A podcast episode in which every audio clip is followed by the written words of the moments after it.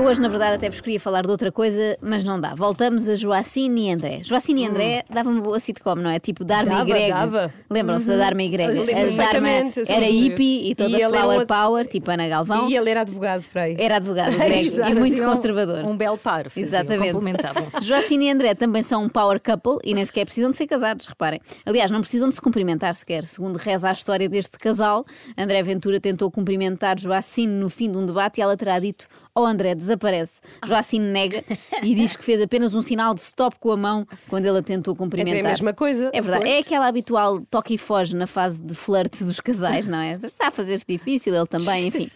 Estão os dois eh, e viram-se cada um para o seu lado, mas as atenções continuam viradas para os dois, que têm feito muito por isso, na verdade. Sobre André Ventura, soube-se este fim de semana que a sua tese de doutoramento, defendida em 2013, defendia precisamente coisas eh, totalmente opostas ao que o líder do Chega diz agora. Ventura mostrava-se então preocupado com o populismo, a estigmatização de minorias e o discurso do medo. Olha, estou a ler agora a tese de André Ventura. E que tal? É interessante, não é? ótimo, é interessante. Parece Mudou outra muito, pessoa, é é? verdade. Parece- é verdade, é, parece Ventura deve ser a única pessoa que defendia coisas mais acertadas nos tempos de faculdade do que agora, não é? Normalmente é ao contrário.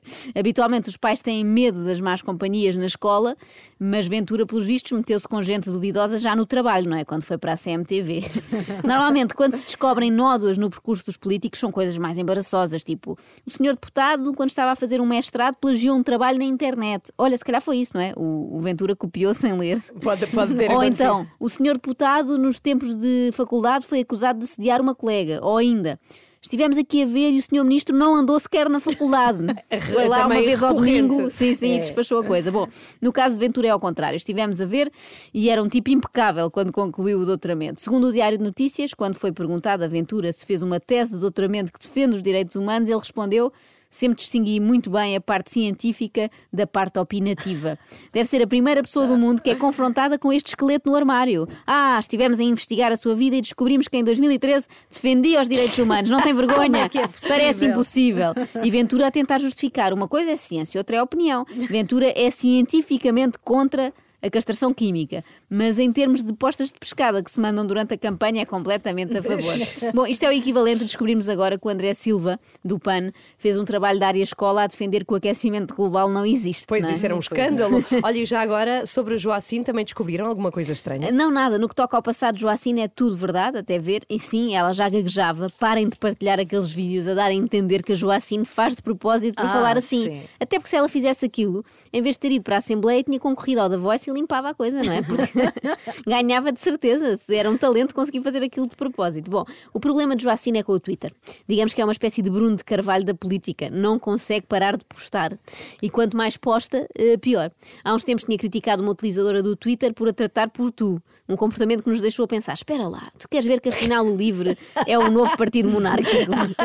Mas este fim de semana a coisa subiu de tom e Joacine acusou Daniela Oliveira de ser de extrema-direita. Só porque não a convidou para a alta definição, não é? Não, não é esse Daniel Oliveira, Ah. Carla. Se bem que está aí um bom argumento para o atacar também. É estranho não ter, é discriminação, não ter ainda convidado a Joacine. verdade. Joacine disse que o outro Daniel Oliveira, o jornalista, usa os mesmos argumentos que a extrema-direita. Conclusão: a Joacine deve conhecer fascistas muito amáveis. Amáveis ao ponto de serem confundidos com ex-militantes do Bloco de Esquerda. Bom, depois disso, a Joacine escreveu o seguinte no Twitter.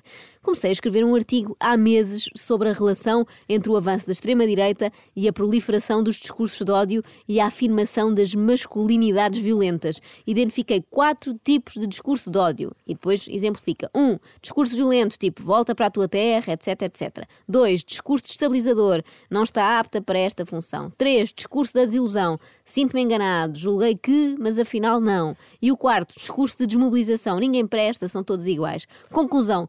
Todos os homens que discordem de Joacine estão a produzir discurso de ódio. Olha, ainda bem que sou mulher. E não é? nós também. Senão já íamos ser Ainda bem, acusadas. Nós Sim. estamos à vontade. Conclusão número 2. A Joacine demora imenso a concluir os seus artigos. Reparem que ela diz: Estou há meses a escrever um artigo sobre a relação, etc, etc. Há meses? Mas porquê é que não acaba? Pois não sei. Em menos tempo, aposto que o André Ventura faz uma nova Era tese, pois. contrariando Ah, a primeira e dizendo mal dos Mas ciganos. espera, aqui ele pode ajudá-la. Olha, Nós temos um trabalho de equipa. trabalho de equipa. Não, trabalho de grupo. Já Sabem, repararam que nós queremos juntá-los a é toda a verdade, força? mas sabem quando na faculdade vos juntam num trabalho de grupo com alguém que vocês não gostam nada? E antes, Sei. quando andávamos na secundária, que empurrávamos é, assim para cima daquilo que É achávamos verdade. que ia ser o pretendente. Olha, nós É, as três, a fazer um trabalho de grupo forçado há meses meses. Não, e não ia, nada. dar, não ia dar certo. Não, ia, ia- não ia, não. Acorde com a Joana, a Ana e a Carla. Às três da manhã. Na Renascença.